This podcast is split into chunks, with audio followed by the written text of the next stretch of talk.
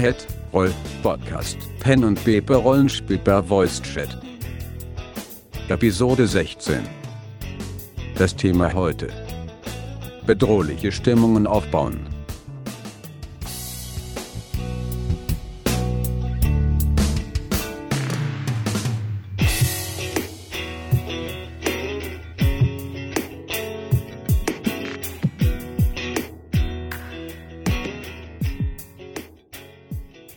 Seid gegrüßt. Ich bin Skazakul und das ist der Headroll Podcast.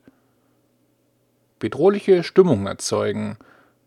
Wer mich etwas kennt, der weiß, dass ich eine Vorliebe habe für Horrorrollenspiele. In den vergangenen Episoden habe ich bereits eine Episode zu Fusecream und Red Clock gemacht.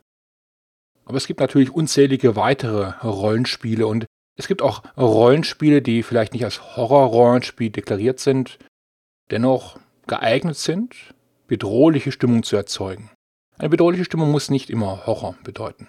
Eine bedrohliche Stimmung kann auch ein Moment der Spannung sein, dessen Ausgang ungewiss ist.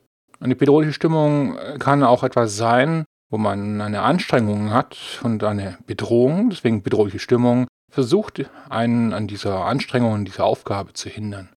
Also es gibt verschiedene Möglichkeiten, wo man eine bedrohliche Stimmung platzieren kann.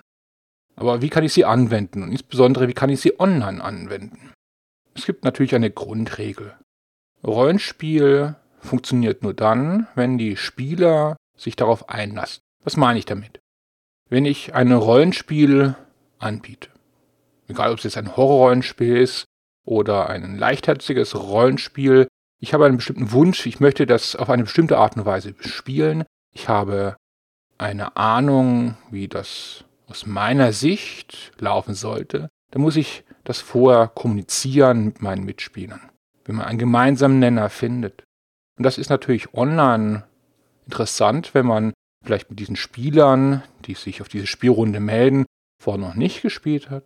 Wie kann man das schaffen? Das kann man zum einen schaffen über eine gute Ausschreibung indem man im Ausschreibungstext schon Hinweise sieht, wie ist die Stimmung dieses Rollenspiels. Wenn ich also eine Ten Candles Runde anbiete, das ist ein Rollenspiel, an dem am Ende alle Charaktere sterben. Und ich das deutlich mache, was ist die Thematik, das tragische Grauen, das langsame Sterben, die letzte Geschichte dieser Charaktere. Wenn ich das deutlich machen kann, dann kann das schon sehr helfen, die Spieler, die sich auf diese Spielrunde melden, dass sie sich auf dieses Thema einlassen können.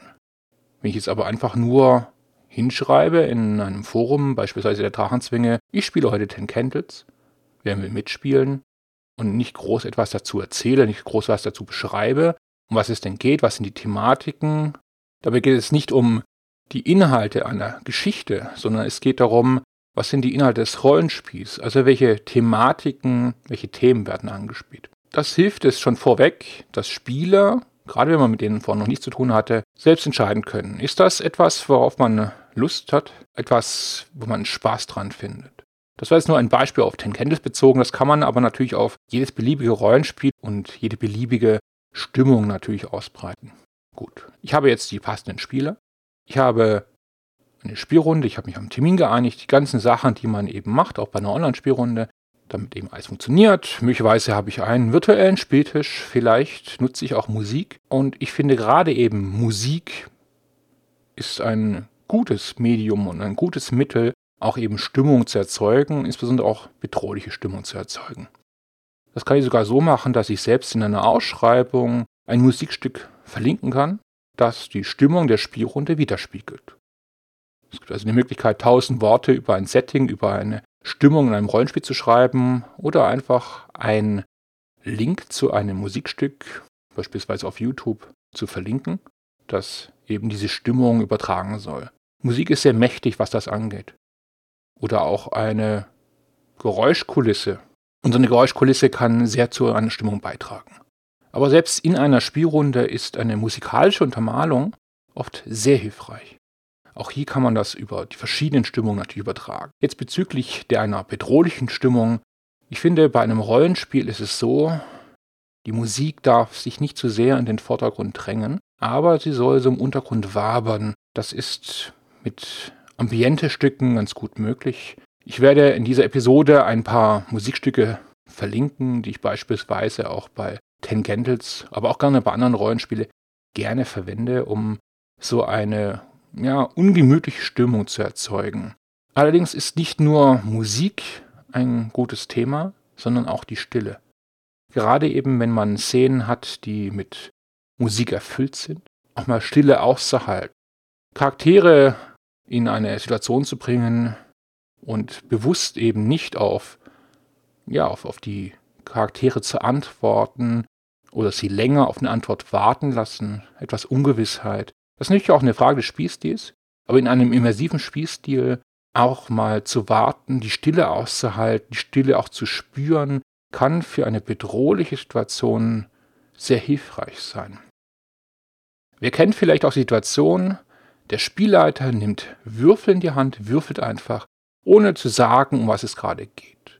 In Rollenspielen, in denen eine Würfel vorgesehen ist, aber selbst bei Rollenspielen, die keinen Würfel vorgesehen haben, allein, dass der Spielleiter einen Würfel in die Hand nimmt, etwas würfelt. Allein, das gibt schon auf dieser Spielerebene oder kann auf der Spielerebene ja etwas wie Ungewissheit, etwas wie Fragen auslösen und führt zu meiner Ansicht nach einer Stimmung, die förderlich ist, um eine Bedrohung aufzubauen. Wie mache ich das online? Da sehe ich ja schließlich nicht den Spielleiter würfeln. Nun, das kann ich vielleicht doch, wenn ich ein Ruleset verwende, in MapTool Fantasy Grounds Roll 20. Also ich werfe einen Wurf. Die Spieler dürfen ja auch gerne das Ergebnis des Wurfes sehen. Wenn eben nicht dabei steht, was da geht, ob das eine Probe ist, auf ein bestimmtes Talent, auf eine Eigenschaft, eine Fertigkeit, das kann einfach auch ein Zahlenwert sein, der da ist. Und dabei ist es nicht mal wichtig, ob tatsächlich dort hinter ein großer Gedanke ist, sondern einfach auch der Wurf an sich kann schon dazu führen. Das ist natürlich ein bisschen Blendwerk und ein Spielleiter, der natürlich das inflationär verwendet, da geht dieser Effekt natürlich verloren. Aber wenn man das gezielt einsetzt, gerade eben auch unangekündigt, kann es schon zu einem positiven Effekt führen. Das Gefühl der Bedrohung, da kommt etwas, dieses komische Gefühl da, kommt etwas auf uns zu. Eine bedrohliche Stimmung bedeutet aber auch, wenn die Spieler sich nicht auf die Situation einlassen, auf die Bedrohung, sie ins Lächerlich ziehen und andere Spieler eben sich da mitziehen lassen, ins Off-Topic gehen, das heißt gar nicht mehr im Spiel handeln und sprechen, sondern das mit einer Referenz auf einen Film oder auf andere Dinge zu beziehen, das zieht natürlich raus aus einer Stimmung, das zieht raus aus der Immersion und ist damit auch schädlich, um genau auch so eine Bedrohung aufzubauen. Wichtig ist aber auch, Bedrohungen bauen sich auf und sie müssen irgendwo auch wieder abgebaut werden. Das heißt, entweder wird eine Bedrohung zugespitzt zu einem Konflikt, man sieht vielleicht Hinweise und erlebt etwas Schreckliches, es gibt vielleicht einen Schreckmoment, es gibt ja diese Jumpscares, die kann man natürlich auch online machen, oder man kann das auch ganz subtil machen, indem immer mehr Hinweise zu einer schrecklichen Tat, man findet beispielsweise Leichen, dann findet man vielleicht ein Tatwerkzeug, das blutig ist. Also man merkt, man kommt dem Täter oder der Kreatur oder was auch immer, dahinter steckt immer näher. Allein dieses Gefühl ist es ja auch, was eine Bedrohung aufbauen kann. Der Film Alien funktioniert beispielsweise so, dass man das Monster, das Alien, die meiste Zeit des Films überhaupt nicht sieht, sondern man sieht die Spuren von dem Alien. Man sieht die Opfer von dem Alien. Man sieht, was das Alien hinterlässt, dass da Sekrete zu finden sind, dass da Säure Metall zerfrisst, solche Dinge. Das Monster an sich, wenn man das sieht, dann wird auch eine Bedrohung ziemlich schnell abgebaut. Wenn man etwas sieht, etwas begreift, dann, dann kommt ja das Thema Handlungsfähigkeit zurück. Man geht vielleicht in die Konfrontation oder in die Flucht.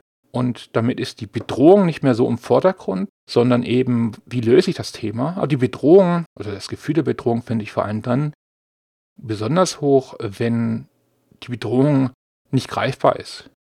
Und das ist natürlich hilfreich, wenn ich das langsam aufbaue.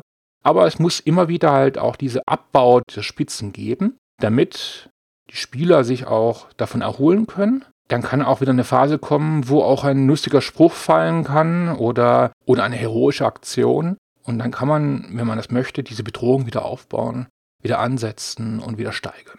Das war natürlich nur ein kleiner Ausblick, wie man mit Bedrohung umgehen kann. Wichtig ist, Man braucht die richtigen Spieler dafür. Man muss Spieler haben, die sich auf sowas einlassen können und wollen. Und natürlich aber auch die Aufgabe an einen Spielleiter, den Moment zu spüren und auch zu spüren, wann ich eine Bedrohung wieder abbaue, damit man den Spielern auch wieder etwas Raum lässt, damit diese Stimmung wieder von neuem entstehen kann. Das soll es für heute gewesen sein. Die Frage an die Zuhörer heute lautet, wie erzeugt ihr bedrohliche Stimmung? Es in die Kommentare. Ich freue mich darauf. In diesem Sinne, bis zum nächsten Mal. Vielen Dank fürs Zuhören.